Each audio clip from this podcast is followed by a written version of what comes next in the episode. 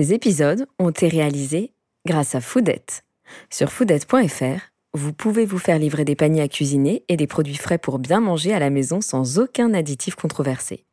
Foodette vous permet de préparer de bons repas de saison à partir d'ingrédients bio, français ou en direct de plus de 120 producteurs. Avec Foodette, fini le gaspillage car on vous fournit les ingrédients en juste quantité. En plus, avec le code influenceur, Foodette vous offre 20 euros sur votre première commande. Rendez-vous sur foodette.fr. Bonjour, je m'appelle Jenny Priez et dans cet épisode, nous découvrirons qui sont les influenceurs français d'aujourd'hui, comment en sont-ils arrivés là, comment gèrent-ils leur image, leur business et de quelle manière sommes-nous influencés.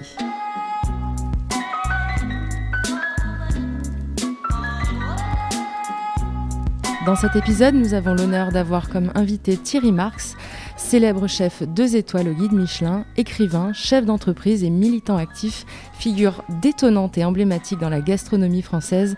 Thierry Marx est une grande source d'inspiration et un exemple pour beaucoup. Son dernier livre, Celui qui ne combat pas a déjà perdu aux éditions Flammarion, revient sur son parcours et les raisons de son énorme succès. L'homme aux mille vies, la force tranquille est avec nous.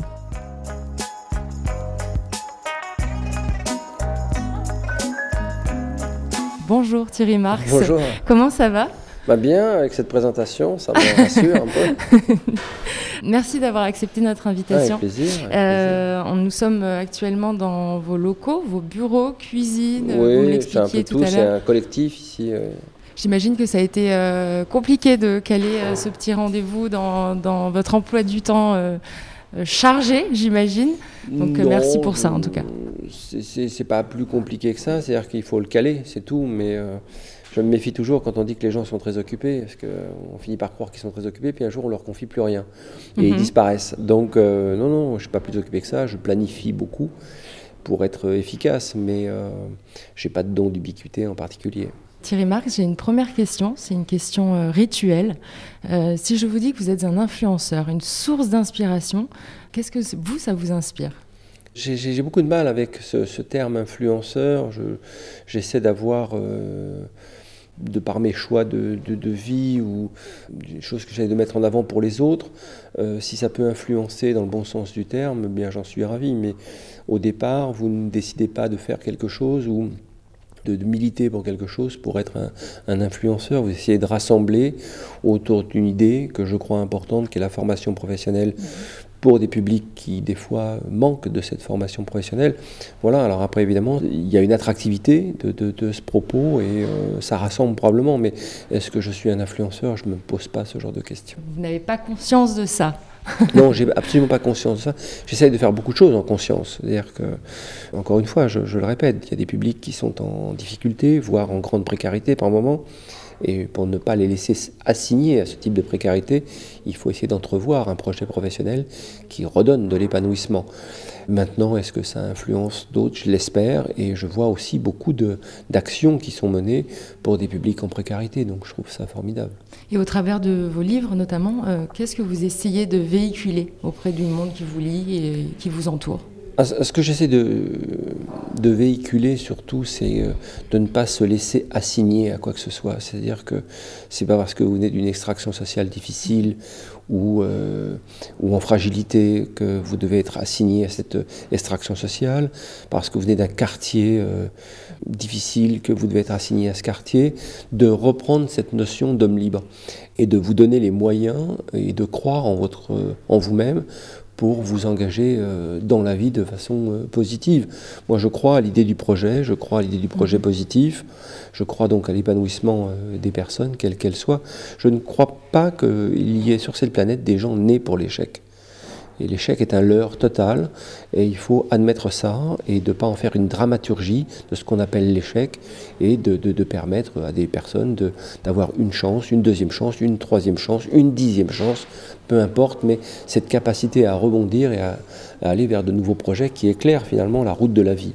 Et justement, vous venez de le dire, euh, vous aidez beaucoup les personnes en quête de repères. On l'a compris, vous avez vous-même vécu, euh, j'ai ce sentiment-là, plusieurs vies. Euh, vous avez eu beaucoup d'étapes, le quartier, ses bandes, l'échec scolaire, l'armée, les cuisines. Et justement, est-ce qu'à force de détermination, vous, vous, tentez de véhiculer ce message? C'est ce que vous disiez tout à l'heure. Peu importe ton origine, peu importe tes diplômes, la, manière, la manière dont tu as, as vécu ta vie jusque-là, tu peux le faire, tu peux avoir des projets et tu peux te réaliser dans la vie.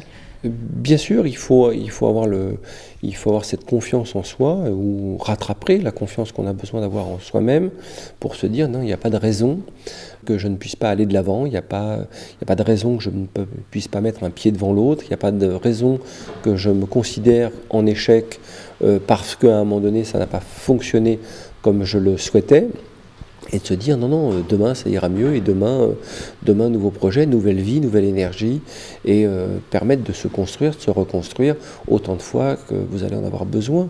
Et ça peut être des projets à, au mois, à la semaine, à la journée, mais ce qui compte c'est d'avoir cette capacité à relever, à relever la tête et à regarder devant soi. Avoir des perspectives. Oui, de recréer une perspective parce que bien souvent quand on n'a pas de projet, quand on n'a pas de perspective, eh bien on regarde la terre qui va nous ensevelir, on regarde la pointe de ses chaussures, ça c'est pas pensable. Donc il faut absolument avoir cette capacité à se dire bah non non. Euh, systématiquement quand vous proposez à quelqu'un de vous parler de son projet ou de ses projets, il redresse la tête. Euh, quand il vous parle de diplôme, il est plus diffus, il regarde le ciel, il, regarde la terre, mais quand il a un projet, il regarde droit devant lui. Donc ça veut dire qu'il est en capacité à retracer un cap finalement, à redessiner un cap.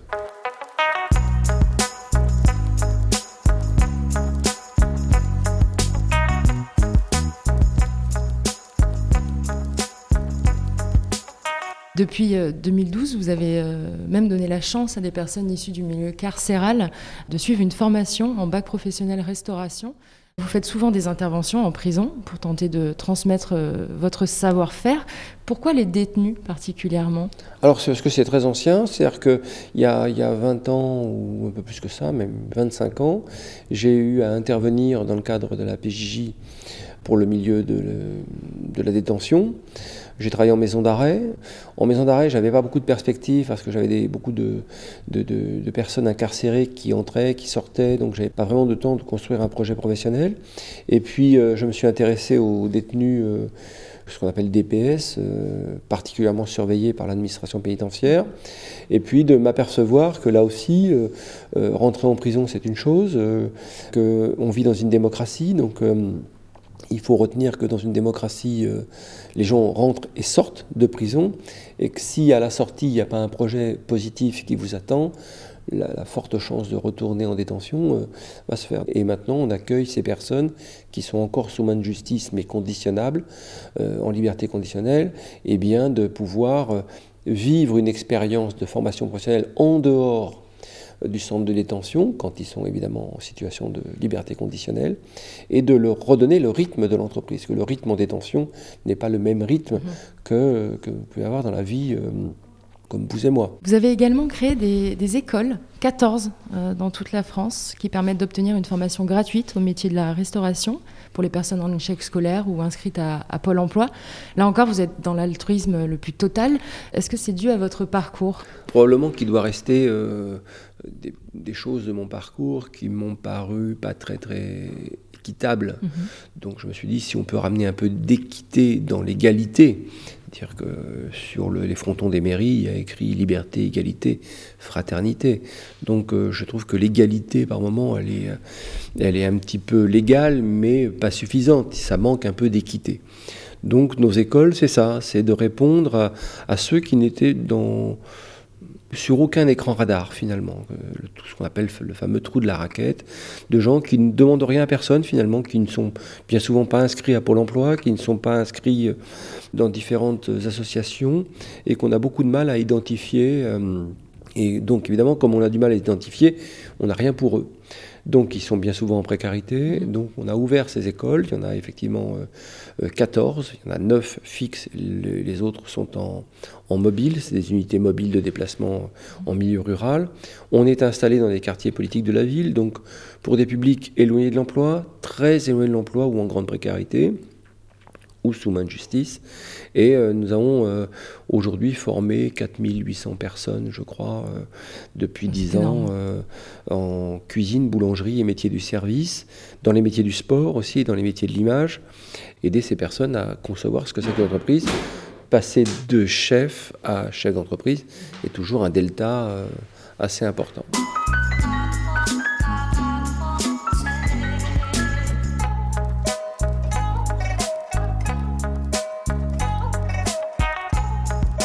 Au niveau politique, est-ce que vous êtes euh, engagé? Est-ce que je suis engagé au niveau politique? Non.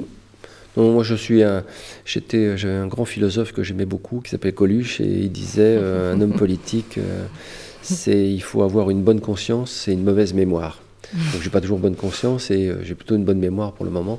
Donc euh, je fais pas de politique. Non, euh, je pense qu'on confond ce que c'est que l'action politique. On pense que l'action politique ne se limiterait qu'à l'élection d'un maire ou d'un député ou un élu qui serait représentatif.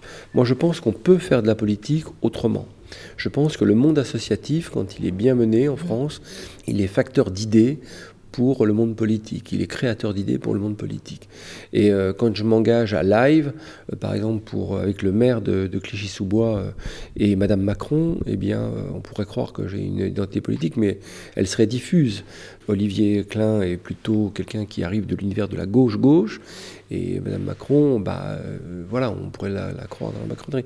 Mais moi, j'ai jamais voulu, et tous les gens aujourd'hui qui m'entourent, se sont plutôt détachés depuis une vingtaine d'années de l'univers politique. J'ai des gens qui étaient euh, très impliqués dans le monde politique et qui, depuis 20 ans, sont détachés du monde politique et qui considèrent qu'on peut mener des actions politiques en France de façon saine, positive, au service de tous, enfin au service de l'unité générale, en menant des actions de formation professionnelle, d'aide à la scolarité. Et au niveau de la situation euh, actuelle des restaurants euh, fermés bah, Bien sûr, euh, quand on vous annonce un matin que pour certains de mes confrères, 100% de leur activité est arrêtée, mm. pour d'autres c'est 70%, ce qui est mon cas, 100% de mon activité est arrêtée, il est bien évident que hum, ça pose un, souci. Alors après, il faut regarder les choses clairement. J'ai toujours fait ça dans ma vie, une espèce de méthode euh, opérationnelle tactique finalement. Euh, c'est quoi le problème? Le problème, c'est un virus. Donc je pourrais euh, m'énerver, m'agacer. Tant qu'on n'a pas résolu le problème du virus, on a un vrai souci.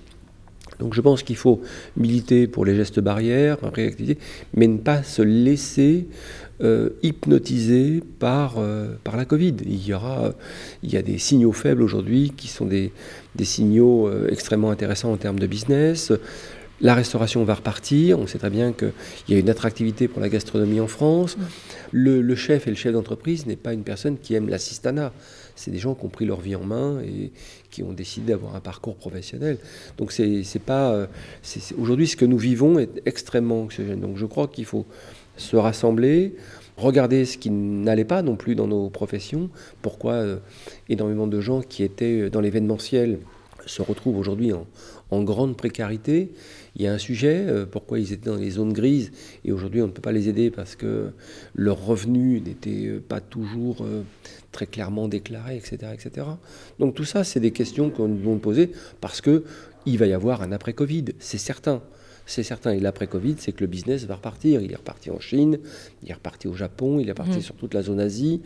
Euh, ça va repartir. Vous êtes optimiste. Mais de toute façon, le fait d'être chef, ou surtout d'être un entrepreneur, ne peut pas faire de vous quelqu'un de pas optimiste. Si vous ne croyez pas à demain, si vous ne croyez pas euh, à l'instant présent et aux actions que vous pouvez mener, bah, vous, subissez votre vie. C'est pas, c'est pas mon style, c'est pas le style de, plein de gens que je connais. Donc, euh, non, bien sûr que je suis optimiste, euh, que la Covid, on va finir par en voir le bout assez rapidement. Maintenant, est-ce que ça ne doit pas nous faire prendre date qu'il faut peut-être changer notre mode de vie?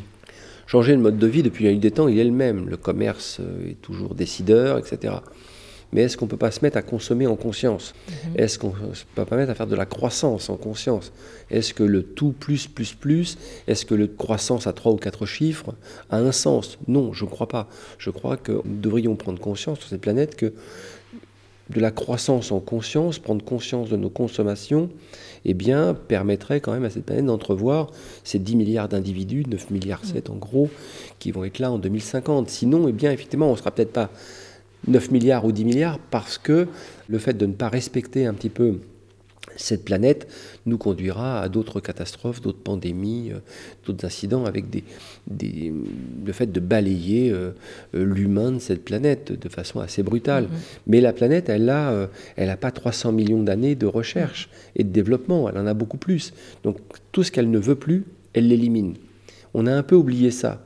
Et on a un peu oublié que, comme disaient les esclaves auprès des généraux romains, disaient Memento mori, souviens-toi que tu es mortel. Et là, la Covid nous fait prendre conscience de ça. Donc une croissance, oui, mais une croissance en conscience et du business en conscience et de la consommation en conscience.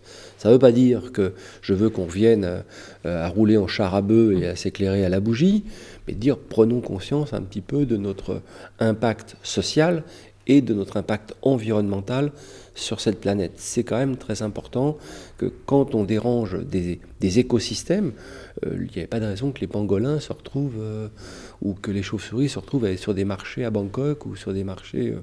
Donc il n'y avait pas de raison de ça. Donc à force de détruire des écosystèmes, bah, finalement on abîme beaucoup cette planète et on se met, nous, en danger.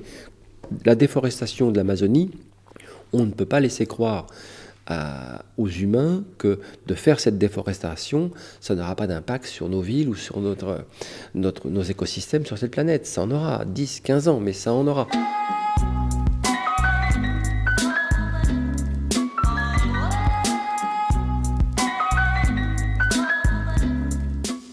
Compris, l'écologie est un, sujet qui vous touche. Euh, justement, je voulais vous en parler. Votre façon de cuisiner et de mettre en œuvre euh, des plats est touchée par cet engagement. Je l'imagine, qui finalement est assez lié, j'ai l'impression, dans la cuisine également. C'est-à-dire que la cuisine, elle ne peut pas se détacher de l'environnement. C'est-à-dire que c'est notre garde-manger, il est, euh, il est dans la nature, il est dans notre agriculture, il est dans nos sols, il est dans, dans le, la, qualité du sol. La qualité du sol fera la qualité de la plante et fera la, qualité du bétail aussi que, que, vous allez avoir à transformer. C'est tout le travail de Pierre Veille avec Bleu Blanqueur, par exemple. Ça, c'est extrêmement intéressant.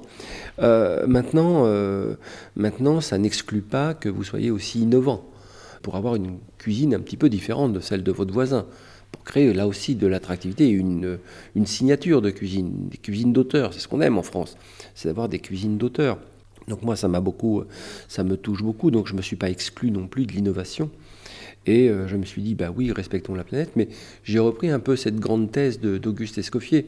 Auguste Escoffier, quand il écrit son premier guide culinaire, il écrit euh, sur la première page, La cuisine, sans cesser d'être un art, devra soumettre ses formules trop souvent empiriques à la science et on est en 1903. Donc vous voyez, il considère que les travaux de Pasteur, que les travaux de Maillard, euh, que les travaux de Liebig, qui est un physico-chimiste, ont, de l'importance. Donc il va les inscrire dans sa cuisine. Il dit la cuisine doit s'adapter à la société dans laquelle elle est faite. Donc c'est vrai que quand on prend la cuisine du 18e, qui est pour moi la plus, la plus innovante finalement, euh, parce que euh, la cour de Louis XIV va susciter, euh, c'est le colbertisme. Je veux dire qu'il faut aller chercher l'image du luxe, le meilleur du meilleur du produit, le meilleur du meilleur du savoir-faire. Donc ce colbertisme, finalement, va euh, transcender la gastronomie jusqu'à nos jours. Et ça qui est intéressant. Mais après, Escoffier, là on est au début du XXe siècle, lui euh, considère que la cuisine s'adapte, elle s'adapte dans sa façon de d'être managée, elle s'adapte dans, son mode de communication. Euh, s'il y avait eu Facebook à l'époque ou euh, ce type de support, eh bien, Escoffier en aurait fait partie, Instagram, Escoffier en aurait fait partie. Pourquoi? Parce qu'il comprend que la cuisine, c'est du lien social, donc il faut créer de l'émotion, que la cuisine, c'est donner de la mémoire à de l'éphémère.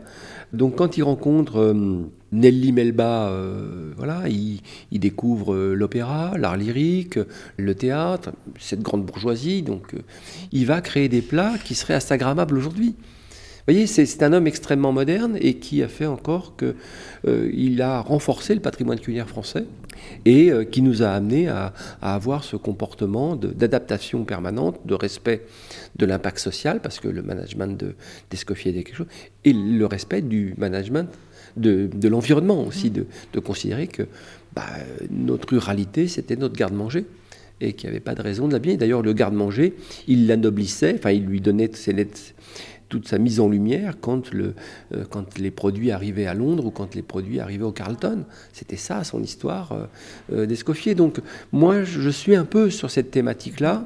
Moi je dis moi, c'est un bien grand mot, mais en tout cas les gens qui, euh, le petit groupe avec qui je travaille, on est sur cette idée de qu'il n'y ait pas de conflit sérieux entre euh, tradition et innovation.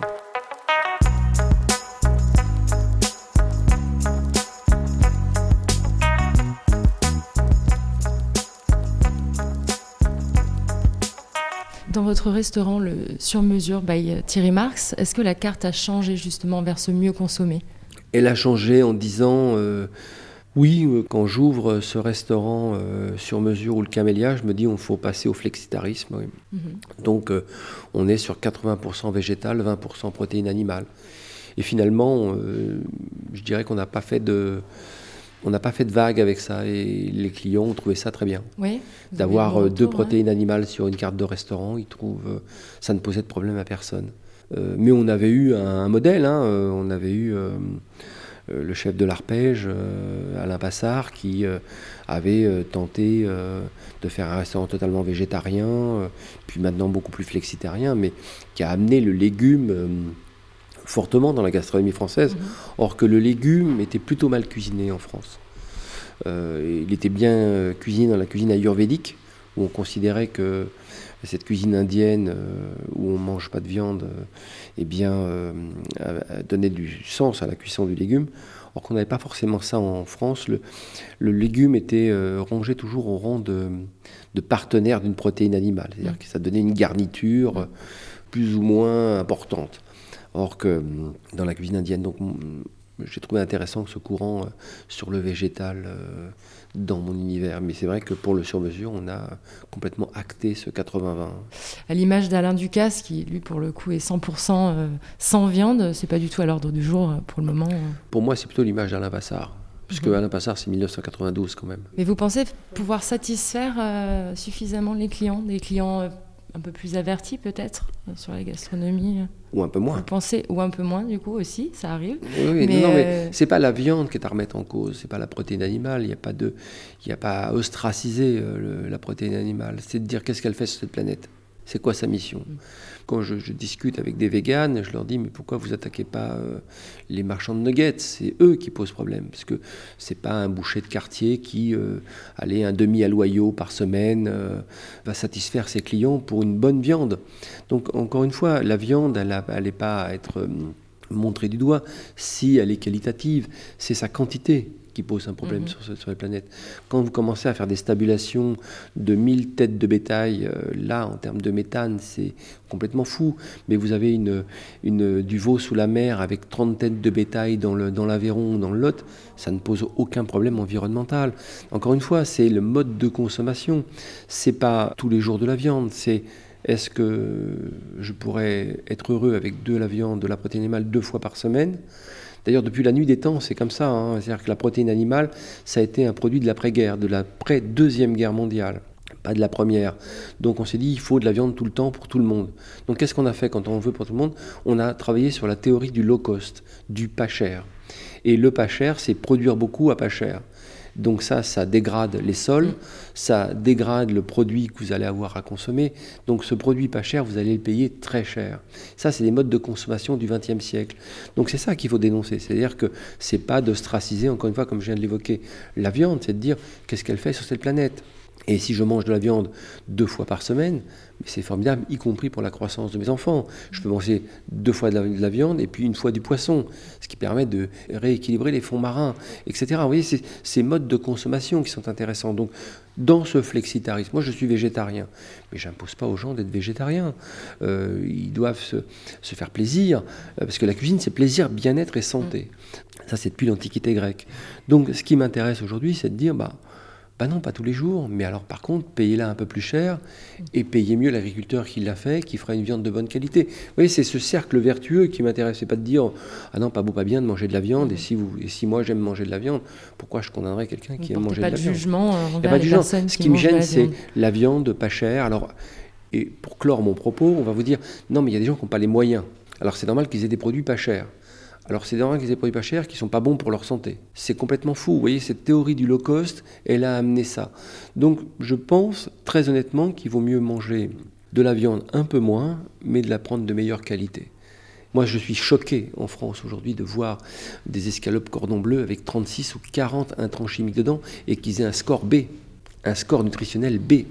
Dont on se réfère beaucoup finalement. Euh, dont on se réfère beaucoup, or que c'est juste une. Aujourd'hui, euh, quand l'industrie est contrainte, eh bien, elle sait modifier les, les paramètres de notation. Elle sait le faire. Vous diluez un peu plus le produit, vous appelez un produit par un, par un nom, par un autre, tout ça devient entendable et vous avez ce type de produit qui a encore, que vous avez donné à vos enfants qui a un score B. Or qu'on sait que dans une escalope de ce type, eh bien, il y a 36, voire 40 intrants chimiques que votre cerveau ne connaît pas, donc il aura beaucoup de mal à les assimiler. Donc ça, c'est encore la, euh, la, norme. Donc il faut insister pour que les gens recuisinent. Arrête de croire que de cuisiner, bah, ce sera toujours moins de temps passé sur le téléphone. C'est-à-dire qu'en 10-15 minutes, vous faites un grand plat à la maison. Je dis un grand plat facile à faire du quotidien, y compris avec un four à micro-ondes. Ça ne nécessite pas une batterie de cuisine. Euh, mm-hmm. Vous avez parlé de la détention tout à l'heure, où là, vous avez des détenus qui sont en général incarcérés pour longtemps. Eh bien, eux prennent conscience de ça euh, très souvent quand on leur indique cela, parce que euh, quand vous êtes malade en détention, vous ne sortez pas euh, pour prendre rendez-vous chez votre médecin. Euh, si vous avez un taux de diabète, si vous avez un taux de cholestérol, eh bien, c'est des risques, des, risques de pathologie lourde. Donc, souvent, les détenus nous demandent conseil pour améliorer leur alimentation du quotidien et de manger plus de produits frais, etc. De moins faire confiance à l'industrie pour vous nourrir. Vous voyez, tout ça a du sens. Euh, on ne veut pas le voir, mais ça doit rentrer dans les problèmes régaliens et c'est ça qui est intéressant. Si vous ne faites pas rentrer ça dans l'éducation nationale, eh bien vous ne comprenez pas non plus pourquoi euh, les personnes mangent euh, de façon différente de vous. Pourquoi vous faites Shabbat, pourquoi vous faites euh, le Ramadan, pourquoi vous mangez pas de porc, pourquoi vous êtes végétarien, parce que vous êtes. Donc c'est le lien à l'autre aussi par l'assiette. Moi, je suis né dans le quartier de Belleville, Ménilmontant. on se posait pas la question du Shabbat le, vendredi, parce que et pas la, question du, Ramadan, parce qu'on allait à l'école tous ensemble et que on n'avait pas cette opposition-là. C'est vrai que j'ai beaucoup défendu la street food qui permettait à des communautés de s'intégrer par le fait qu'on leur fasse confiance parce qu'ils nous donnaient à manger.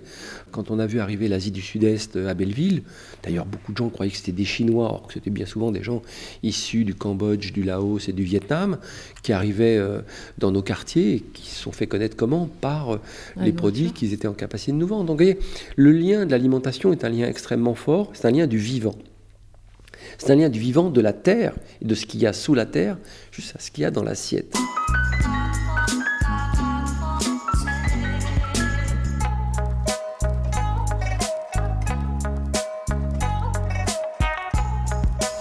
Bien compris, la consommation euh, alimentaire euh, et la malbouffe euh, est très importante pour vous. Est-ce que vous avez beaucoup de demandes de, propositions de partenariat avec des marques issues de, de l'industrie alimentaire? Alors j'ai beaucoup de demandes, j'en accepte quelques-unes, pas toutes. On a un laboratoire de recherche qu'il faut faire vivre. On a un cahier des charges très précis, c'est-à-dire que nous, c'est tout ce qu'on peut faire pour l'impact social et l'impact environnemental. Donc bien souvent, on vient nous chercher sur ce type de problématique et comment on peut améliorer. Certains, c'est assez cosmétique, donc en général, euh, la collaboration ne dure pas très longtemps, et d'autres, c'est sur une réelle motivation. Donc on va les accompagner sur deux ou trois années pour améliorer ce qu'il y a à améliorer dans l'industrie agroalimentaire. Mais vous avez euh, déjà refusé des propositions ah euh, Est-ce que par exemple, euh, lorsqu'une marque vous approche, la composition peut être un frein pour vous? Il y a plusieurs choses. Est-ce qu'elle est qu'elle crée de l'emploi sur le sol français il y, a, beaucoup de, choses. Quelle est la marque Est-ce que je ne serais jamais gêné d'avoir défendu cette marque, par exemple? Moi, tant que je peux porter le maillot, j'ai pas de problème. Si je gêné dans quel sens? Gênés par leur comportement, par leurs investissements, par leurs approvisionnements. Euh, bon, bah, tout ça seront des freins. Si on me garantit que tout ça, euh, notre travail en commun serait pour remplacer cela, je vais le faire. Si euh, mon travail ne se limite qu'à mettre mon nom sur un paquet de quelque chose, là, ce sera non. D'ailleurs, je suis sur très peu de marques. Moi, je défends de l'eau minérale, c'est tout. Le reste, je travaille en marque blanche, je suis pas et je défends un cahier des charges très précis. Vous n'avez jamais euh, cédé euh, au côté euh, plus lucratif des choses, en tout cas. Vous, vous dire que j'ai pas cédé, je me suis fait avoir. souvent, ça m'arrive de gens qui me disent, mais regardez comme on est des gens bienveillants, on vient de racheter une petite boîte qui est en train de se casser la gueule, on veut la sauver, il faut nous aider à faire des jambons de meilleure qualité, il faut nous aider à faire des, des pâtés de meilleure qualité. Et puis on l'a fait, et puis ils ont refait un peu de croissance et ils ont revendu l'affaire à l'industrie. oui, ça nous arrive de nous faire avoir.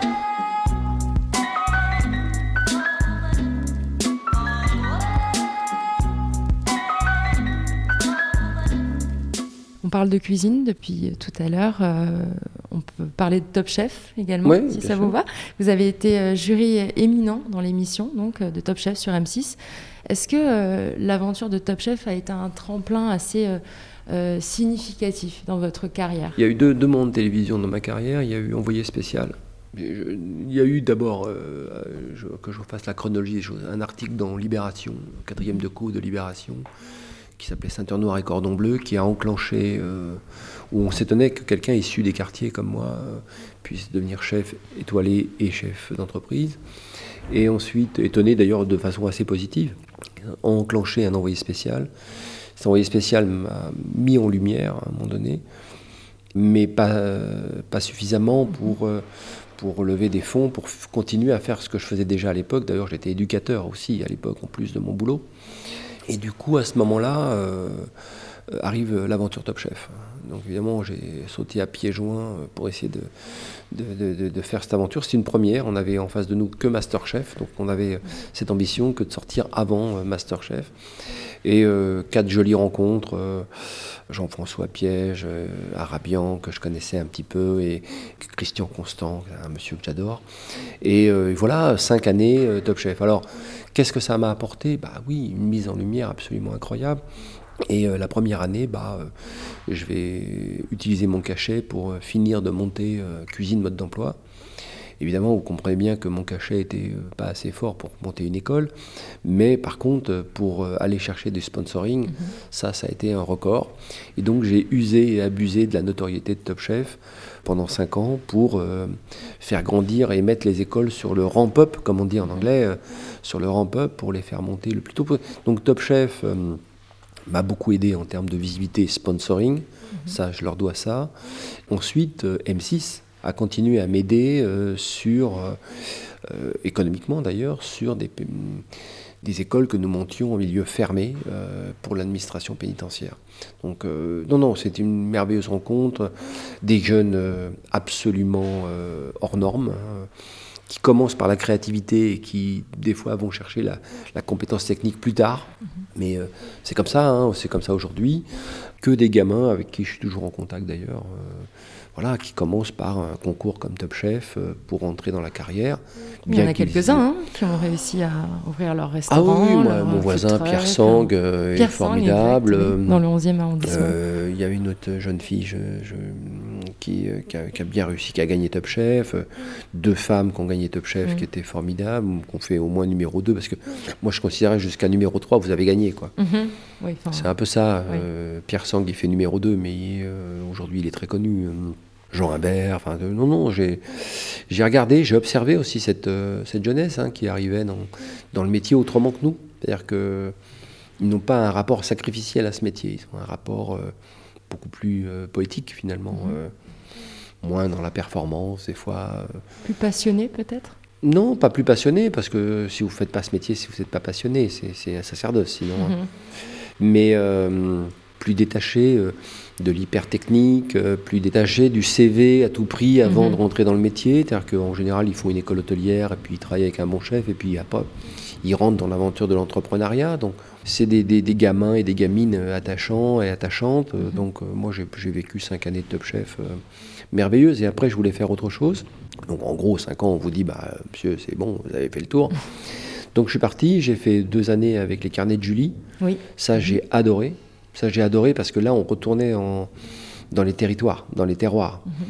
Et donc là, j'ai rencontré des, des, gens merveilleux. Euh, euh, Julie, je la connaissais, mais, euh, mais vraiment, c'était un échange entre une cuisine qui se veut assez familiale, bien que très technique. Julie est très intéressée par la cuisine de haut niveau, y compris pour la ramener dans le cocon familial. Et moi, j'étais là pour faire un peu le, le type qui avait euh, de la compétence technique liée au métier. Donc, c'est deux années formidables.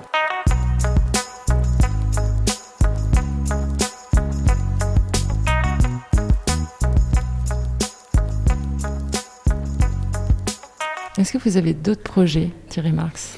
Ah oui, oui, euh, j'ai un projet avec l'université de. Je voudrais retourner passer une année à l'université de Tenri euh, au Japon. Et euh, donc, euh, je continue à apprendre le japonais. Vous apprenez le japonais? Oui, oui. oui. Waouh, ok. Et, Vous en êtes où? euh, bon, Ça va? ça, va, je me, dé- je me débrouille pas mal. Et puis, euh, j'ai deux entreprises au Japon et j'aimerais bien retourner euh, pendant une année, euh, complètement développer ces entreprises au Japon euh, et de passer une année complète, quoi, parce que c'est vraiment. Vous aimez beaucoup la culture japonaise? J'aime l'homogénéité de ce peuple. Mhm. Euh, après, je, je sais faire la part des choses. Euh, Je ne cherche absolument pas à être japonais. Je suis un Français. Quand je suis au Japon, je revendique mon statut de Français. Je veux pas être, euh, être un ganji, comme disent, euh, à jouer au japonais sans être un japonais. Mais ce qui m'intéresse dans cette euh, culture, c'est l'homogénéité de ce peuple. Euh, et puis, euh, quand vous travaillez avec un japonais ou une japonaise, personne ne cherche de bouc émissaire. C'est jamais de la faute de l'autre. Donc, ils ont cette éducation de se dire, bah, je me prends en charge. Je suis certes par moments assez solitaire, ce qui peut être dérangeant, mais je suis solitaire de la, de la nation. Et ce qui nous manque par moments. Alors souvent, quand je vois des gens qui reviennent du Japon avec des hakamas, des, petites euh, dans les cheveux, des, des petits euh, mimiques euh, japonais, je leur dis, c'est pas ça qu'il faudrait ramener, c'est un peu d'homogénéité de ce peuple et de respect, parce que tout est basé sur le respect. Respect de la nature, parce que la nature vous fait payer très cher, des fois, euh, un certain nombre de choses au Japon, hein, que ce soit les typhons euh, à partir du mois d'août, ou la, la rigueur de, la rigueur que peut imposer la, la nature au Japon, et, euh, et le respect de votre voisin, euh, tout simplement, parce que c'est votre voisin et que vous n'avez pas envie d'avoir de problème avec votre voisin. Et je trouve que ça fait du bien.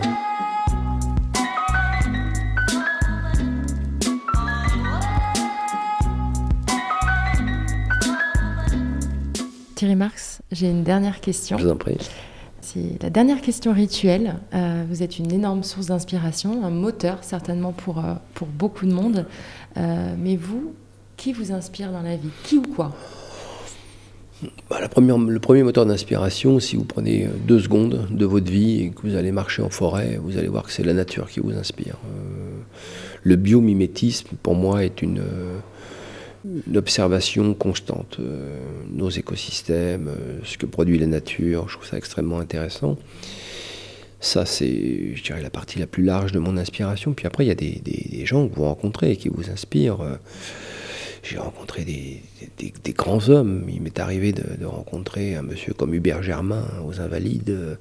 J'étais fasciné par la rectitude de ses choix de cet homme-là. J'ai rencontré un jour dans, une émission, j'ai croisé la route de- d'Élie Denois de Saint-Marc. Euh, J'ai trouvé que c'était un homme extraordinaire. Euh, J'ai croisé euh, un monsieur qui s'est beaucoup occupé de ma formation, qui s'appelait José Gutmann.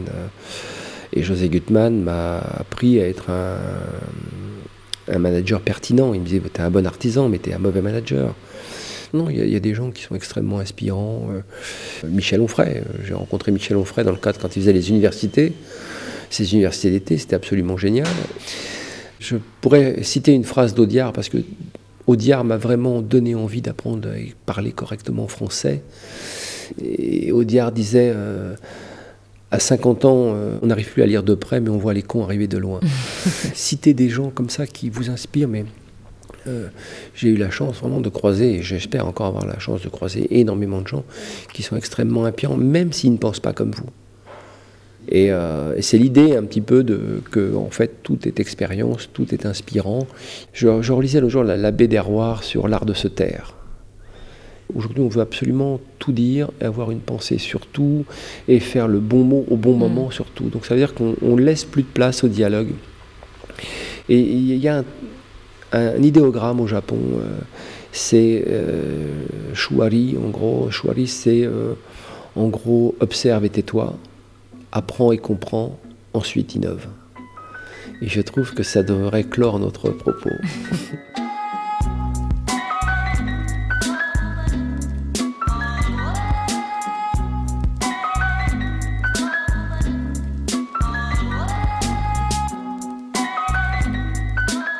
Voilà, c'est déjà la fin avec notre invité du jour et pas des moindres. Thierry Marx nous a fait l'honneur d'accepter de répondre à nos questions et ce fut un plaisir de partager ce moment avec lui.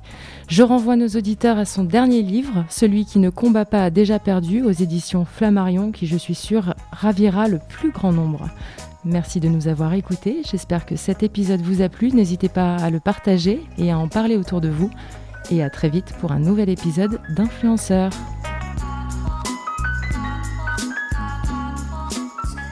Influenceur est un podcast produit par la SMEC, réalisé par Florent Kohler et présenté par moi-même, Jenny Priez. Ces épisodes ont été réalisés grâce à Foodette. Sur foodette.fr, vous pouvez vous faire livrer des paniers à cuisiner et des produits frais pour bien manger à la maison sans aucun additif controversé. Foodette vous permet de préparer de bons repas de saison à partir d'ingrédients bio, français ou en direct de plus de 120 producteurs. Avec Foodette, fini le gaspillage car on vous fournit les ingrédients en juste quantité. En plus, avec le code influenceur, Foodette vous offre 20 euros sur votre première commande. Rendez-vous sur foodette.fr.